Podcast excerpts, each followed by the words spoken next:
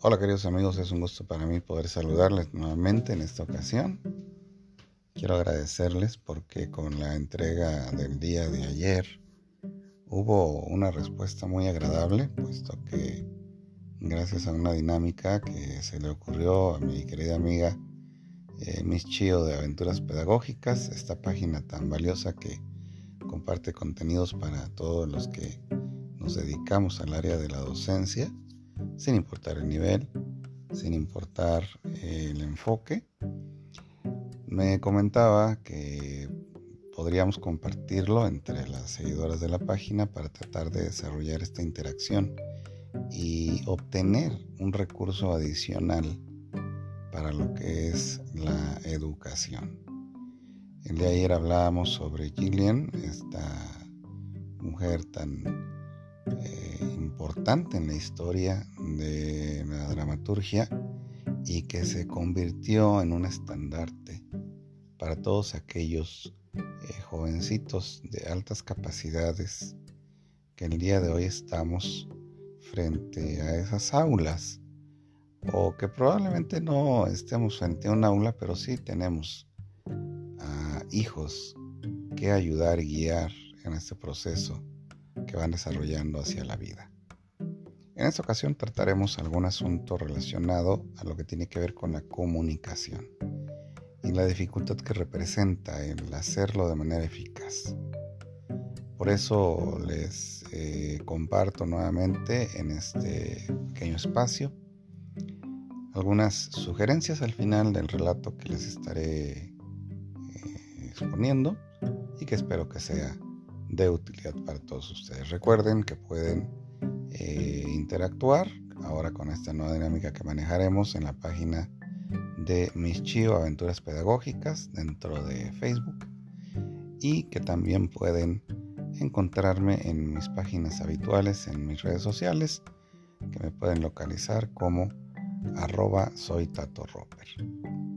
Ha sido un gusto para mí hasta este momento compartirles lo que les he preparado y como les he mencionado en algunas otras ocasiones, me daría mucho gusto que me indiquen sobre qué tema en particular les gustaría a ustedes que estuviera desarrollando algunos conceptos aquí en este podcast.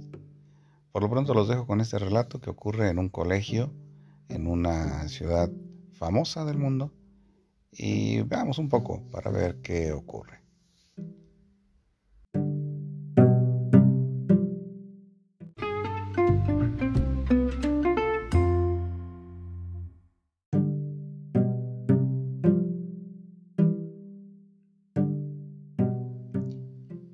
En cierto colegio de renombre, de pronto comenzó a presentarse una situación demasiado fuera de lo común. Y es que algunas de las alumnas que acostumbraban utilizar lápiz labial, todos los días ingresaban a los sanitarios del recinto, se ponían a besar el enorme espejo que cubría el muro de los lavamanos y se retiraban dejándole al conserje el enorme problema de tener que retirar esas marcas de ese gran cristal. El director del colegio se encontraba molesto puesto que con esta acción le imponían un trabajo enorme al conserje para limpiar el espejo al final del día. Y por más que trabajaba el conserje en ello, al día siguiente encontraba nuevamente las marcas en el espejo. Cierto día el director decidió juntar a ese grupito de chicas y explicarles pacientemente que era muy complicado hacer la limpieza del espejo para retirar todas aquellas marcas que ellas hacían. Un diálogo que duró aproximadamente una hora. Al día siguiente las marcas de lápiz labial volvieron a aparecer nuevamente en el baño. Otra vez el director volvió a juntar al grupo de alumnas, pero esta vez llamó al conserje para que estuviera presente y le pidió que demostrara lo difícil que era realizar aquel trabajo de limpieza. El conserje inmediatamente tomó un paño que tenía dentro de su cubeta de limpieza, fue, lo mojó en el agua de uno de los inodoros y comenzó a realizar la limpieza del espejo con él. nunca más volvieron a aparecer marcas de besos en ese gran espejo. En nuestras escuelas existen profesores y habemos muchos que nos esforzamos al máximo por ser educadores. Y es que comunicar de manera eficaz es un reto siempre.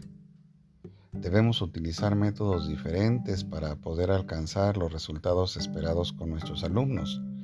Pero ¿por qué es importante hacerlo así? Primero, porque la bondad que nunca reprende no es bondad, sino que pasa a convertirse en pasividad. Además, la paciencia que nunca se agota deja de ser paciencia para convertirse en servidumbre.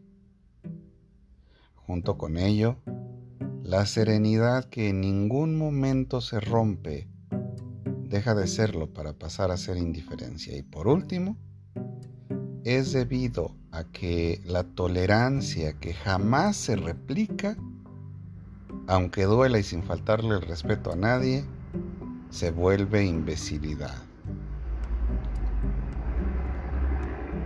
¿Cómo te estás comunicando con tus alumnos hoy?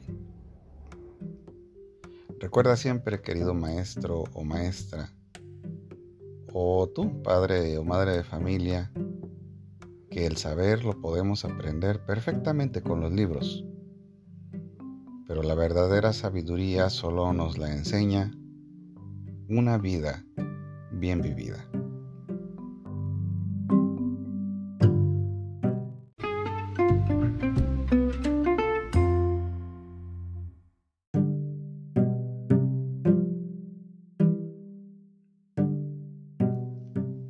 Bueno, queridos amigos, para este punto es muy probable que muchos de nosotros hayamos visualizado en nuestra mente los rostros de esas jovencitas y que hayamos podido ver el resultado de esta técnica que tuvo que utilizar el director de ese colegio para lograr llegar a la mente de sus alumnas y entonces desarrollar este cambio en ellas.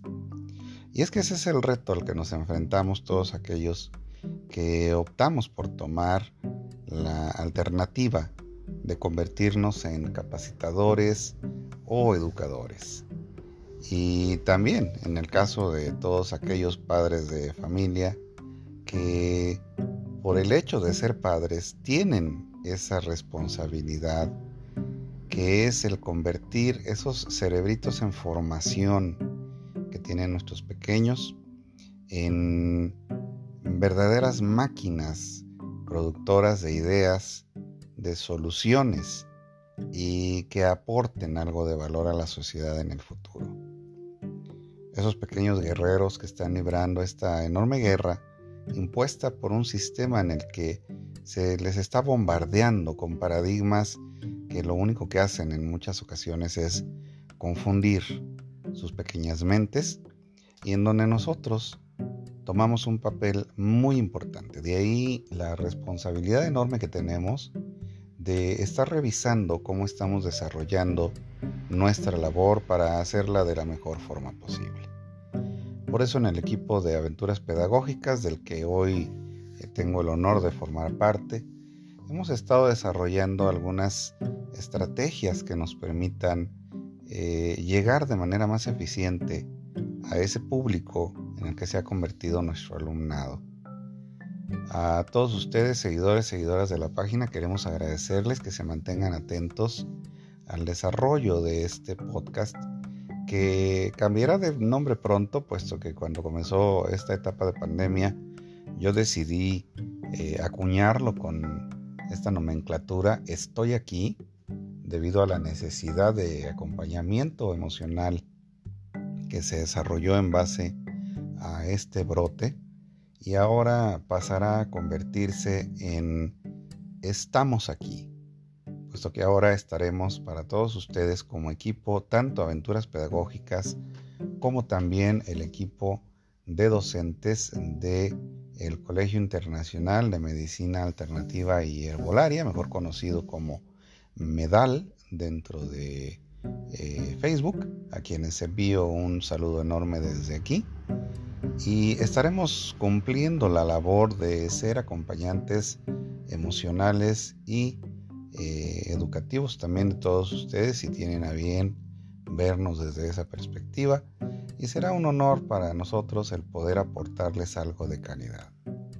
En algunos episodios podremos contar con la compañía de algunos compañeros, tanto del equipo de aventuras como del equipo de Somos Medal, en donde les estaremos compartiendo contenido enfocado en cómo desarrollar las habilidades de aquellas personas a quienes nosotros estamos intentando generar cambios al aportarles información de calidad. Así que muchas gracias por tomarse el tiempo de escuchar este eh, podcast. Es muy valioso para su servidor el que eh, me permitan ingresar hasta eh, sus hogares escuchando estos episodios y les reitero la invitación a que me hagan saber de qué temas en particular les gustaría que habláramos para poder entonces hacer más interactivo este, este canal de comunicación. Muchas gracias amigos, recuerden que les quiero mucho y que deseo que todos los proyectos que ustedes planeen se desarrollen con todo el éxito del mundo. Les envío un abrazo y bendiciones desde aquí, desde México, hasta donde quiera que ustedes se encuentren. Y recuerden, yo soy su amigo, soy Tato Roper. Hasta la próxima.